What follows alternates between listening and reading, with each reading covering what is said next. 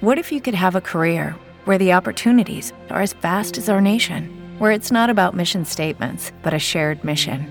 At U.S. Customs and Border Protection, we go beyond to protect more than borders from ship to shore, air to ground. Cities to local communities, CBP agents and officers are keeping people safe. Join U.S. Customs and Border Protection and go beyond for something far greater than yourself. Learn more at cbp.gov/careers. Es tiempo de Radiovisión Deportiva. Un equipo con mucha cancha.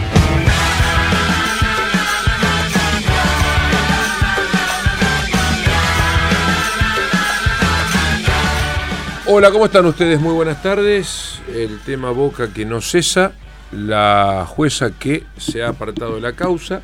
Tal como había pedido el oficialismo. Exactamente, pero por ahora no hay elecciones y hasta marzo no se votaría. Riquelme un hincha más ayer. Sí. Está demasiado eufórico. Nunca lo había visto No, tan efusivo, ¿no? Tan eufórico, tan, embanderado. Ahí hay eh, dos, a ver, se me ocurre a mí, ¿no? Dos explicaciones. Una, que lo tiene a Macri en la mira, ya de la época de jugador, y le quiere ganar. Y otra, que evidentemente estar ahí adentro de Boca debe implicar manejar ciertos resortes. Se habla mucho de la afinidad que tiene con el hermano ahí adentro, ¿no? Y que obviamente le, le debe costar despegarse de todo eso. Acusan al hermano de un manejo discrecional de entradas, de camisetas, de bonos, de código QR, de, de un sueldo de 4 millones de pesos. Eh, la acusación es dura por parte de la oposición. Y Riquelme que se quiere aferrar al cargo. En realidad, eh, subir un cargo, porque él ahora es vicepresidente, aunque parezca el presi, porque Amial está desaparecido, pero Sí. aspira a presidente. ¿eh? A partir Lo de- que pasa es que es manejar el club en su conjunto, no solo la parte futbolística, que es a lo que él estaba abocado con el consejo. Pero bueno, debe, debe tener el desafío y El consejo del mate, como le llaman algunos hinchas que no quieren a Riquelme. Incluso algunos hinchas bahienses que nos están escuchando. Bueno, eh, Alex Lagos tuvo un fin de semana intenso. En realidad le arrancó el viernes. Pero vamos a lo más importante, Alex, porque la verdad eh, llama la atención la cifra después de dos partidos muy parejos. eh, definidos ambos por penales, donde le dio la posibilidad a Bellavista de quedarse con el, con el clausura. Bueno, ver que Huracán le hizo cuatro goles, realmente para el que no estuvo en la cancha le, le cuesta entenderlo. Volvió el Huracán del primer semestre, buenas tardes. ¿Qué tal, compañeros? Buenas tardes. Sí, sí, sí. Vos, vos que ayer cuando veía a Huracán, antes del, del primer gol, que fue recién a los 28 minutos, digo, antes de ese gol, eh, ya se veía un Huracán eh, mucho más este, sólido en defensa, muy bien compacto y con movilidad en la mitad de la cancha y con la dupla ataque que se entienden a la perfección. Metió dos cambios, Peco, que me parece que fueron fundamentales. El ingreso de Marcelo Orbín para darle esta dinámica al equipo de, tres cuartos de cancha hacia adelante. Y luego también con el ingreso de Geva, que quieras o no, eh, eh, por allí no, te- no venía siendo titular, eh, eh, eh, lo venía apostando con, San- con Gastón Santillán, bien digo, pero Leandro Geva en los laterales, en los pelotazos largos, en eh, algún centro que venía en tres cuartos de cancha, era el primero que bajaba la pelota, era el primero que buscaba a Scalco, era el primero que descargaba con Navarro. Digo, fue fundamental. Teniendo en cuenta que Bellavista, su máxima figura en estos últimos partidos, además de Trapito Martínez por las atajadas en los penales, en los 90 minutos habló, había sido Erico Walker, que ganaba todos los duelos. Bueno, me parece que con ahí fue una pelea un poco más par, y ahí ganó en esos primeros minutos. A ver, abrió el marcador con, con una jugada que, que es muy polémica. Sí, en realidad, porque, claro, en realidad, viendo la foto de la nueva, ya deja de ser polémica. Hay offside. Hay Claro, offside. En el momento del remate jugada. de tiro libre hay un offside muy evidente de Der. Sí. Exacto, pero también ese tiro libre viene de una infracción previa a Rodrigo Exacto. Gómez, que cuando queda tendido en el suelo después hace infracción, el volante de Bellavista. O sea, no, no debió existir el tiro libre para Huracán. Era pelota al revés en la maniobra anterior. Exacto, partiendo de la base no tendría que haber existido ese tiro libre. Después pasa ese tiro libre y el asistente uno, eh, Ariel Aramburu, no terminó levantando el banderín, una jugada que evidentemente estaba en clara posición indebida a Lucas Der. pero sacando lo que fue después, cómo se abrió ese marcador, Víctor, ya se notaba una gran superioridad de, Huracán. Me parece que eso por allí se enfocó un poco más, reanimó el juego de, Huracán, visto algún remate muy aislado de, de, Rodrigo Gómez, recuerdo otros eh, de Mariano Giacomani, digo, no, no tuvo mucho más, eh, perdido en la cancha. Como que lo confundió, lo, único punta. lo confundió a Bellavista el planteo de Huracán, fue muy inteligente, digamos, lo metió en una red Huracán. Sí, sí, sí porque vos que le puso un doble 5, muy interesante con Sacomani y con Vogel, pero tres arriba, Otero, Belegia y Rodrigo Gómez. Cuando Bellavista le ponía mucha gente en la mitad de la cancha con jugadores sueltos de buen pie, de tres cuartos, lo que hacía Huracán le salía rápidamente para afuera, entonces nunca encontró el camino Bellavista. La espalda de Rodrigo Gómez fue este, subida constante de Julián Pérez, Marcelo Orbini y también Brian Escalco. Por izquierda aparecía Navarro y muchas preparas de, Eric Micheski, es decir, desde el funcionamiento tácticamente hablando, a diferencia de lo que fue Fortín, acá la pulsada la ganó Gómez Peña sobre Daniel Correa. Esto es así. Después discutamos el tema de la polémica, el tema del tiro libre, el tema del offside pero tácticamente Huracán era muy superior y creo que después, con el correr de los minutos, lo terminó justificando, lo argumentó de buena manera y bien decía vos al principio de, este llamado Víctor, volvió a aparecer ese huracán de principio de año que eh, realmente es temible. Y también, bueno, como, como toda gran victoria necesitas el toque fortuito, ¿no? Porque eh, tiró centro Licheski en el tercer gol, claramente. Sí, fue centro. Y se mete. y fue el 3 a 0 lapidario, fue un 3 a 0 ahí lapidario ya. Sí, sí, sí, ya, estaba totalmente sofocado eh, Bellavista, cerraba los pases, los pases de a 5 metros los cerraba, quedaban cortos en, potencia, eh, muy desmembrado. Ya Daniel Correa había realizado los cinco cambios y Huracán todavía no había movido el banco. Es decir, eso también es un síntoma de que te das cuenta que al, gallego le costó realmente el partido futbolísticamente hablando. Y eh, por allí, fíjate, una particularidad de los cuatro goles, tres fueron de los defensores. Der, Aguirre y Lichesque, el restante lo hizo Orbín. Entonces también eso marca de un equipo por allí muy completo y que me parece que esto cabe destacar, en los últimos partidos por allí se lo veía un poco, un tanto escalco dependiente para la resolución de ciertas jugadas y en el día de ayer prácticamente no lo precisó para eso. Bueno, y eso eh, me parece es un gran síntoma pensando en la segunda final. Sí, eh, abramos paréntesis, la segunda final va el domingo que viene, ¿no? Sí, domingo que viene, 17 horas, también mismo horario, mismo operativo, firma en Comet eh, local Huracán, pero se mantiene sobre calle Chile y se le suma parte de la platea. Se le quita la platea Bellavista y queda solamente con la tribuna de este problema.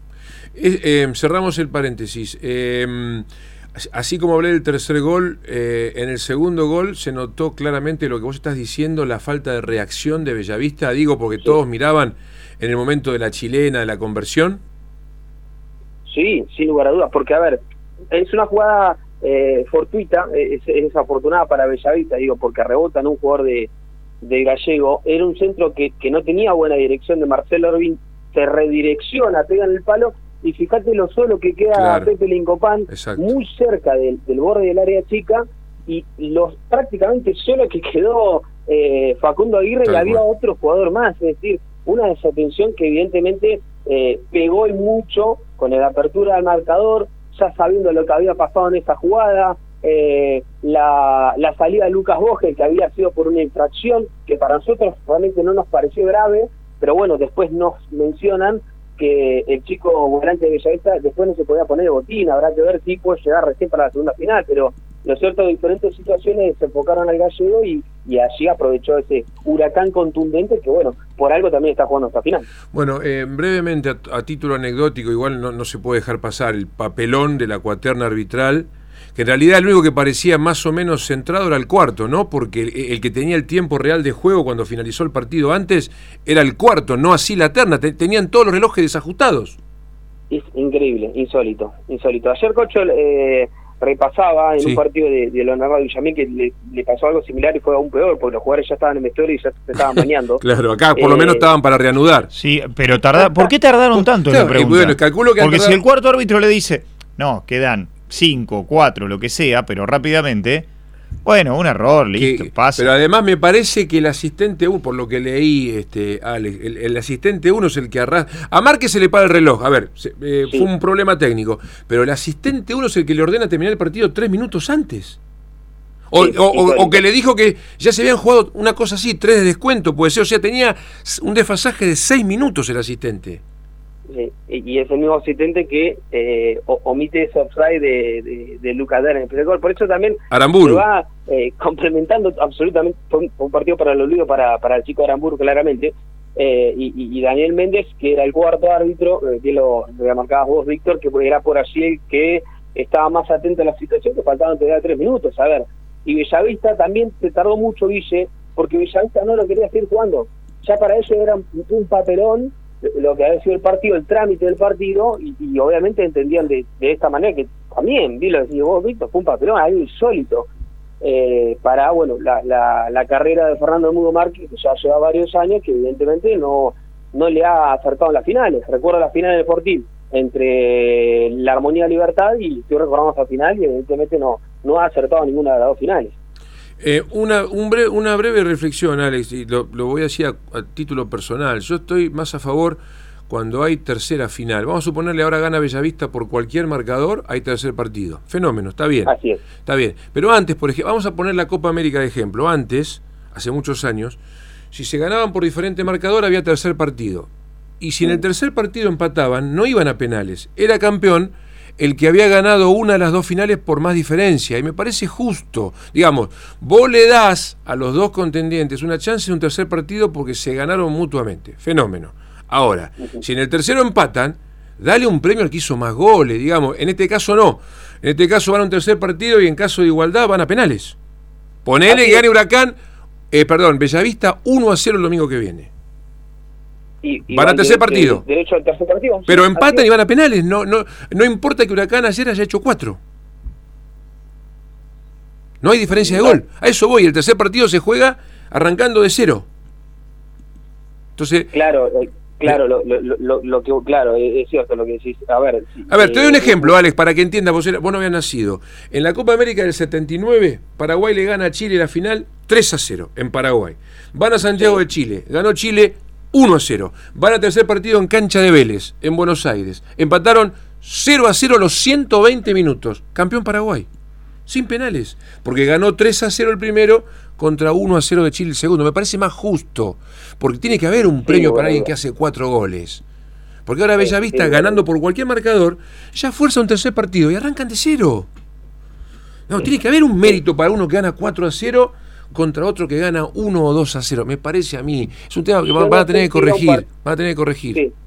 Yo, yo no sé si en cuanto a trámite era para un 4 a 0, pero un 2 a 0 o, o diferencia de dos goles había en, cancha. Y me parece que Ujú. eh, era más meritorio, bien mencionado vos, Víctor, que, que se tome en cuenta eso, porque, a ver, son 180 minutos. Además, Alex, para ir mejor. eliminando de a poco tantos Claro. penales, hoy a la mañana lo charlábamos con Florencia, este fin de semana, tres llaves de Mm. la Copa de Liga por penales, la final del Federal A por penales, la final del Mundial Sub-17 por penales, Eh, todo se define, acá en la Liga del Sur, juveniles y menores, quinta y sexta eh, por penales, todo penales porque son muy parejos y porque todos se cuidan y porque tienen miedo al error. Entonces, tratemos de hacer las cosas más a la larga, con más justicia. Tratemos de ir evitando los penales. Si podemos armar un tercer partido, pero donde pese la diferencia de gol de los dos primeros, estaría bueno, sin penales, sin penales.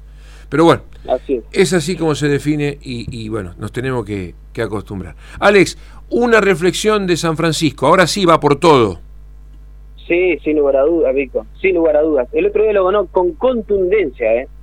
Con contundencia. Y otra vez bajó a un campeón de una liga, en este caso la víctima fue el campeón de la Liga Caruso, no, campeón no, bicampeón de la Liga Caruso. Claro. Y le terminó ganando 3 a 0 justificadamente, donde Racing Cabrera por allí eh, entró nervioso desde el minuto cero, pegó mucho, de hecho de los 11 jugadores en cancha, 8 terminaron con amarilla y se quedó corto, el Mazzoni de Tandil, pero después San Francisco se dedicó a jugar y terminó ganando, buscando y goleando con la gran joyita del último gol, no sé si alcanzaron a verlo, Caño de Vila, sombrerito, sombrerito luego de Diego Romero, todo en el área y terminó rompiendo el arco a Volpicelo para decorar ese 3 a 0. Te decía Víctor, justificadamente San Francisco está en la zona de playoff del regional amateur. Está muy fuerte el equipo de Marco González, puntero absoluto allá en la zona del Valle. Eh, ganaron 3 a 0 el sábado a la noche y eh, inauguraron la iluminación ahí en Rincón de los Sauces. Y David Boquín fue la gran figura con dos goles. 3 a 0 para la punta absoluta y el equipo de Marco se perfila para, para ser protagonista. ¿eh? Deportivo Otro gran Rincón. candidato este regional, Víctor. ¿eh? ¿Cómo? Sin lugar a dudas. ¿Qué otro gran candidato este Sí, regional amateur? Del regional amateur. Eh, bueno, y para despedirte, dignísimo lo de los pibes de Chanís, ¿no? Incluso perdieron el partido con un gol faltando 11 minutos contra seguramente un equipo más atlético y mejor preparado como el de Claudio Guniali el viernes. Bueno, bien lo marcaste vos, más atlético. Veías eh, eh, la foto de, de uno y otro, uno estando en la cancha, te das cuenta físicamente muy superior a los chicos del seleccionado de ascenso del sub-20, donde obviamente desde lo grupal un poco más eh, armado que obviamente la Liga del Sur, que con muy pocos entrenamientos eh, pudo llevar este estos 19 jugadores, que cumplieron muy bien, eh, Víctor, ¿eh? muy bien con De Poli, muy bien con Colmenares cuando ingresó también, con Chetti, estoy hablando de los ingresados y hablar de los titulares, eh, yo creo que respondieron de muy buena manera, excelente los centrales, Calamante y, y Brian Cañizares, pero bueno, bien lo decías vos, eh, le costó muchísimo para abrir el marcador, pero individualmente hablando creo que ha respondido con creces el, el seleccionado de la Liga del Sur, que esperemos sea la primera de muchas y ojalá algún torneo para seguir dándole rodaje a los chicos que evidentemente tienen un gran futuro. Alex, un fuerte abrazo. Abrazo grande. Alex Lagos con el análisis desde el viernes hasta el domingo de los tres partidos que le tocó cubrir. Después de la pausa hablamos de Villamite y Olimpo. Mirá que falta mucho para el próximo Federal A. Pero ya comienza a moverse. No, ya empiezan a moverse, ya, y además cuando se mueve uno ya genera la reacción del otro y así van y vienen. Y además ya tenemos campeón del Federal A. Gimnasia y tiro por el penales. verdugo de ambos. Y Douglas G tiene otra chance. Me gustó el título del diario La Opinión de Pergamino, como pasando rápido la página. Douglas perdió por penales y va por el ascenso ante San Miguel. Me encantó. Eso es optimismo puro. Estás en LU2. Estás escuchando Radiovisión Deportiva.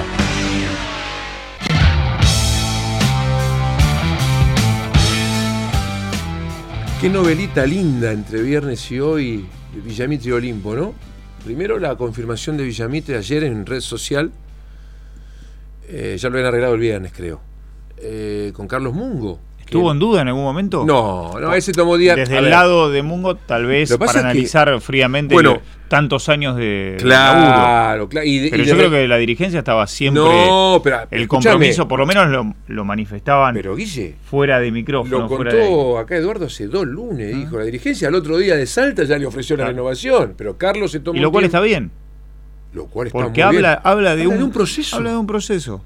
Habla de un proceso. Y además, si vamos a los resultados, A ver, o sea, perdió finales. En el caso de Villamitre, el mensaje que baja.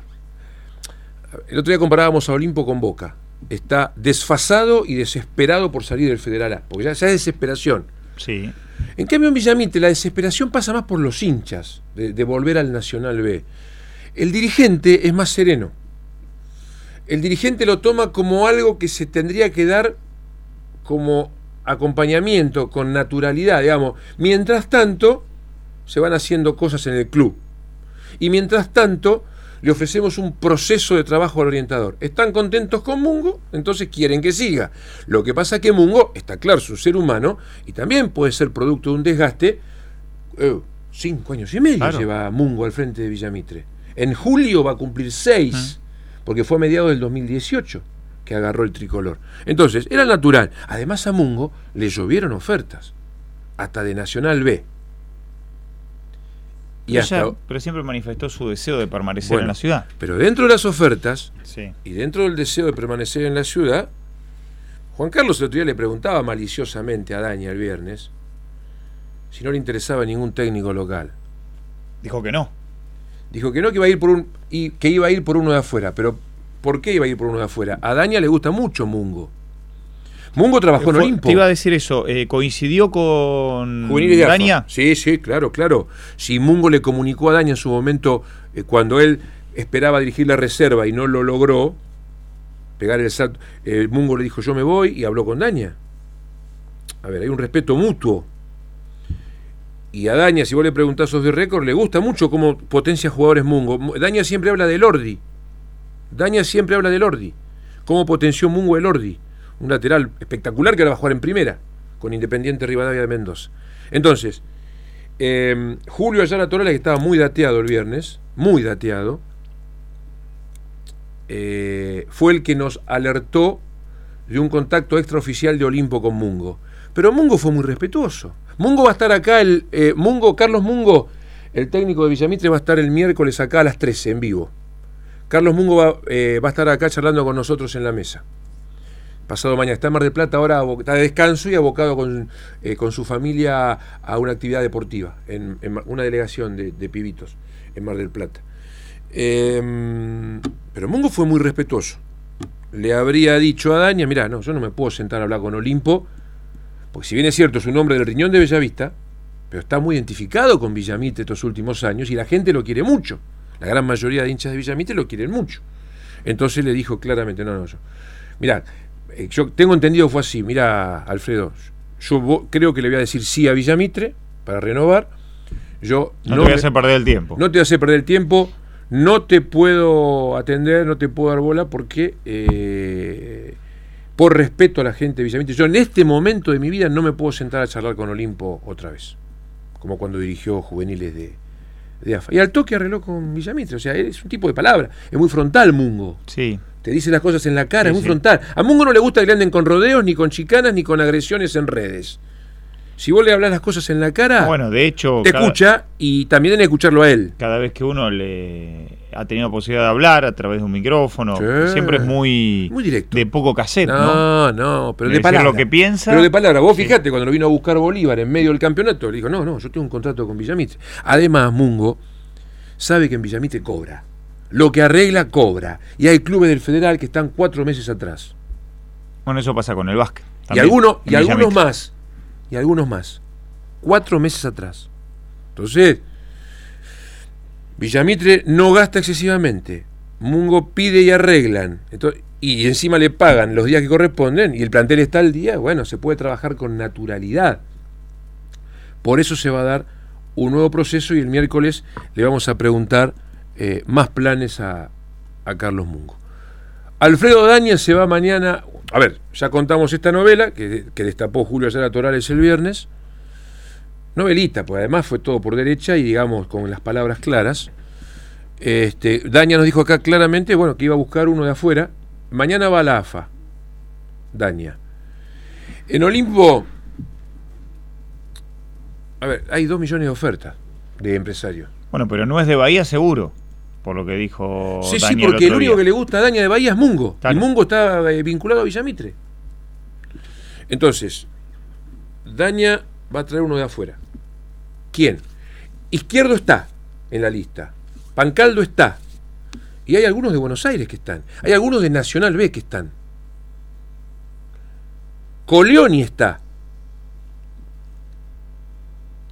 Pero hay que negociar, hay que ver. Daña explicaba, lo- a le han ofrecido un montón de apellidos fuertes, pero mañana en Buenos Aires va a empezar a decidir. Daña quiere el miércoles acá tener un bosquejo con el nuevo orientador.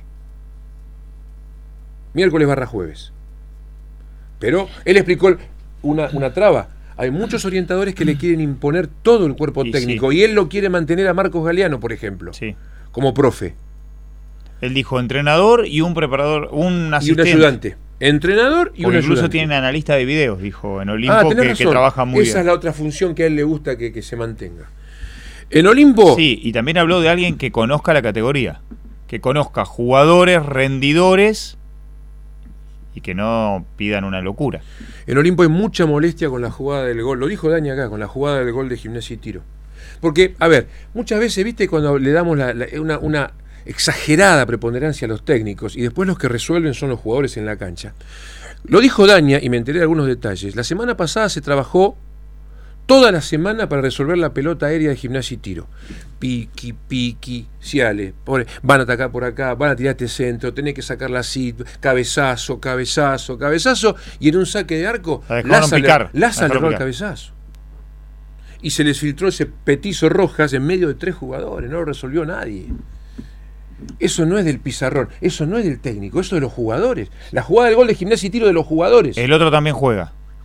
Y encima, coincido contigo, está el mérito de- del otro. Claro, de, de ver esa falencia. Porque si no, todos los partidos terminarían 0 a 0. Y- Hay mucho mérito No, de Sérica, de Sérica, Bueno. de ir y meter esa media Bueno. vuelta. Eh, no lo marcaron. No, pero Sérica te anticipó. Es un 9 que va al anticipo. Y Anoche, además- Johansen, Sí. el de Douglas, anticipó toda la defensa de, de gimnasia y tiro. Pero vos fíjate, si Ciala insistió tanto en esa jugada, es porque Gimnasia y Tiro la hace siempre. Pero por supuesto.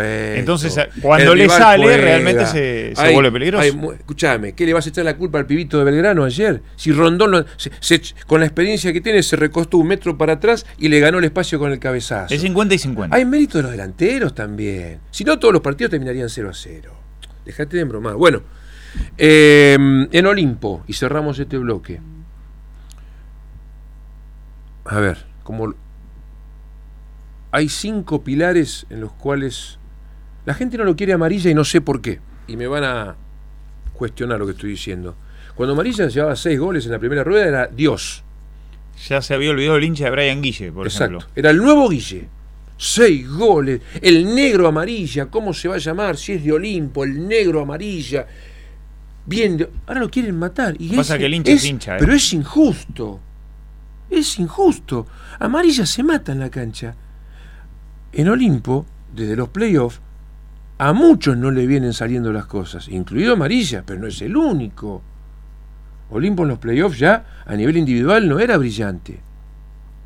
Salvo los zagueros, Nereo y alguna que otra cosita suelta. Pero Daña lo quiere mantener. Daña quiere armar un equipo en, en- en derredor de Amarilla, Vila. Daña considera que Vila está entre los tres mejores nueve de la categoría. Vila. A Franchino. A Franchino. Sebastián Álvarez como líder de la defensa y Nereo Champán. Obviamente que hay otros que también están, porque son, tienen contrato. Ramírez, Coachi, ¿quién más? Eh, se me está escapando. ¿Antunes? No, eh, creen que, lo dijo Daña acá, creen que Antunes y Gutiérrez, si Ciale arregla con Temperley, se los va a llevar. Porque además en el caso de Gutiérrez es el mismo representante que Ciale. Pero me estoy olvidando de, uno más que tiene contrato. Yo no sé, no sé Leandro González, muy veterano, no sé Laza. Ah, Sebasco. Pero Sebasco depende del nuevo técnico. Eh, si el nuevo técnico le dice quédatelo, se lo quedan. Pero si no, sale. Así que este es un panoramita de los dos. Porque la verdad, Villamitre Olimpo, Olimpo y Villamitre desde hace muchos años concitan el interés del fútbol de Bahía. Radiovisión Deportiva, un programa con mucha marca. Bueno, Guille Colidio salvó a River, eh, llegó más que Belgrano. River hace algún gol, eh, tiene la posibilidad, te aparecen distintos actores, pero eh, qué mal que marca River y esto vamos a cansar a la gente de decirlo.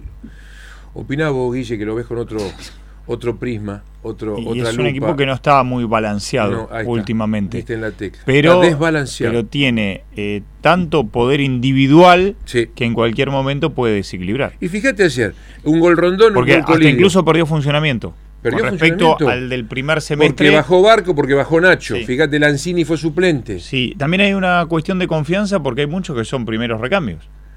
Eh, hay muchos que son. Nacho primeros. juega 50, 60 minutos de afuera. Sí. Por Sí. ejemplo, ¿no? Digo como uno de esos que vos sabés que con su pie puede aportar mucho. Fíjate y los delanteros juegan un rato cada Fíjate, uno. Los delanteros juegan un rato cada uno. Bueno, Borja está desgarrado, no llega a la semifinal, pero los otros dos ayer hicieron un gol cada uno. Juan, eh, Juan no, Enzo Díaz está muy bien. Fue el asistente Sí. de los dos goles. Eh, a Enzo Pérez hay que dar una mano, pero lo llamativo es cómo queda desarmado River. Los dos delanteros de Belgrano, dos leones ayer.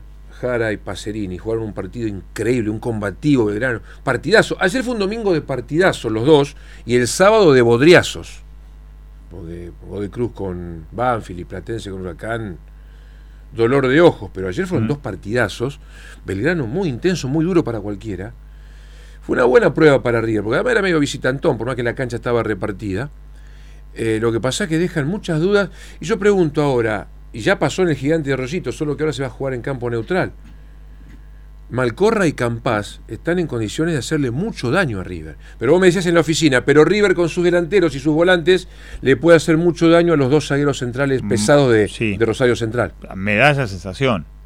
Y, incluso hasta el propio lateral por derecha que tiene eh, a Rosario Central. Se me escapó el apellido ahora. Eh, Martínez, Damián Martínez. Damián Martínez, el hermano del Chinito. Claro, tampoco es un jugador tan veloz. No. Que, Anoche- que va mucho hasta el fondo para intentar tirar un Anoche centro Rapalini debió echar a O'Connor. por la patada atrás, el solazo. Solazo. Sí, sí, lo pisó en Eh, el gemelo. a- eh, Facundo Tello, por darle continuidad a algunas maniobras, también me parece que se comió alguna tarjetita, especialmente lo dejó jugar gratis a, a Les Boca, al de Huracán, a, mm, a Rolón. Le dejó pasar alguna a Rolón. Este, partidos muy, muy intensos. Godoy Cruz no hizo gol, pero juega bien, está recuperando nivel. O tiene a López Muñoz, tiene a Allende, tiene a Salomón, tiene buenos jugadores, tiene a Konechny. Veremos cuánto da el duro de Platense en la otra semifinal. Pues muy duro Platense. Y bueno, River Central puede ser una, una muy buena propuesta. ¿Cuándo se juega? River Eh, no quiere viernes, jugar sábado. ¿Viernes y sábado o no? Claro, eh, viernes sería Godoy Cruz Platense y sábado Central River, o en Córdoba o en Salta. Pero River no quiere jugar el sábado, es 9 de diciembre.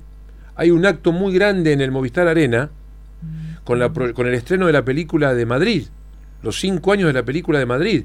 En la peli eh, participan varios jugadores, con, con recuerdos, con frases, eh, diversos testimonios, y había algo programado para hacer algo grande ahí en Villa Crespo. Entonces River no quiere jugar el sábado, pero por cronograma es viernes una y sábado la otra. Veremos qué se decide en las próximas horas.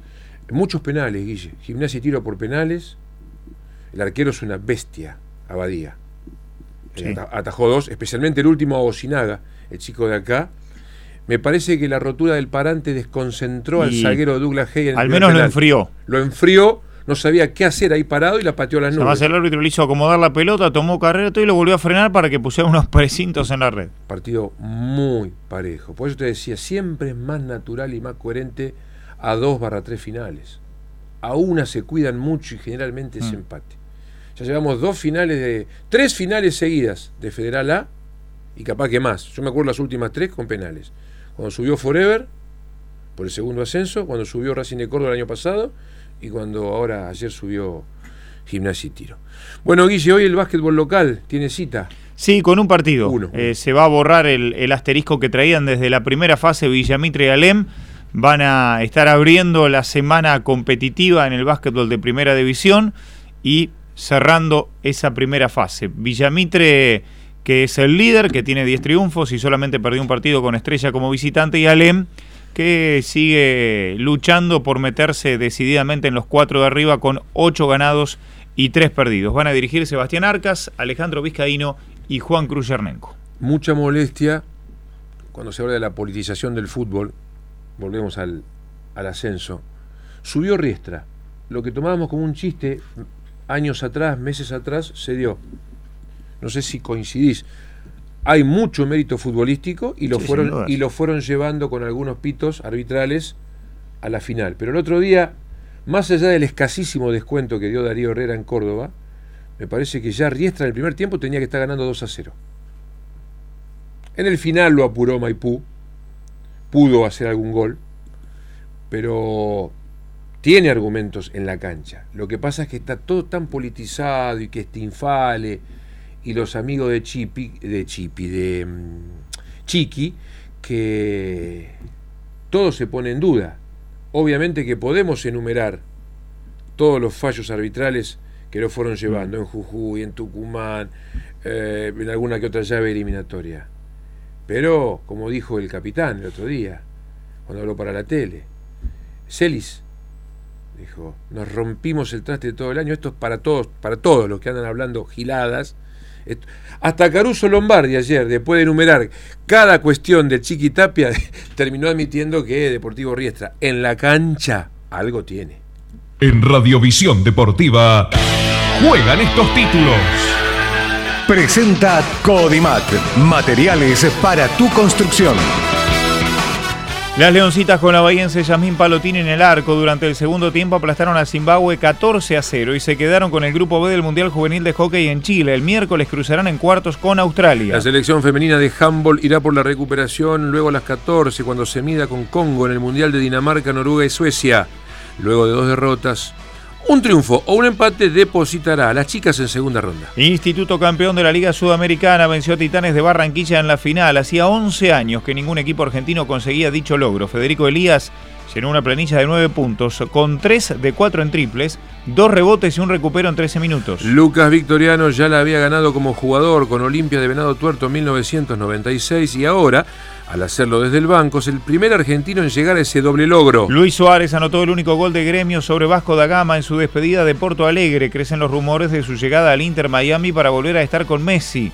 El Vasco de Ramón Díaz sigue complicado con el descenso a falta de una fecha. El uruguayo Jorge Fossati es el elegido por la Federación Peruana para reemplazar a Juan Reynoso, que todavía no se desvinculó de la selección. El Escolón se va a reunir en las próximas horas con Juan Carlos Oblitas, el director general de fútbol, aquel 11 que tenía Perú en sus distintas selecciones, 78, 82, camino al 86, gran extremo con gol. Es más, si Oblitas en Rosario nos embocaba en el arranque del partido, el día del 6 a 0, se complicaba, ¿eh? No iba a pasar. Torino-Atalanta a las 16.45 le darán continuidad a la Serie A italiana donde puntea el Inter con dos puntos de ventaja sobre Juventus. En España, Celta con Cádiz a las 17. Allí, los líderes son Real Madrid y el sorprendente Girona con 38.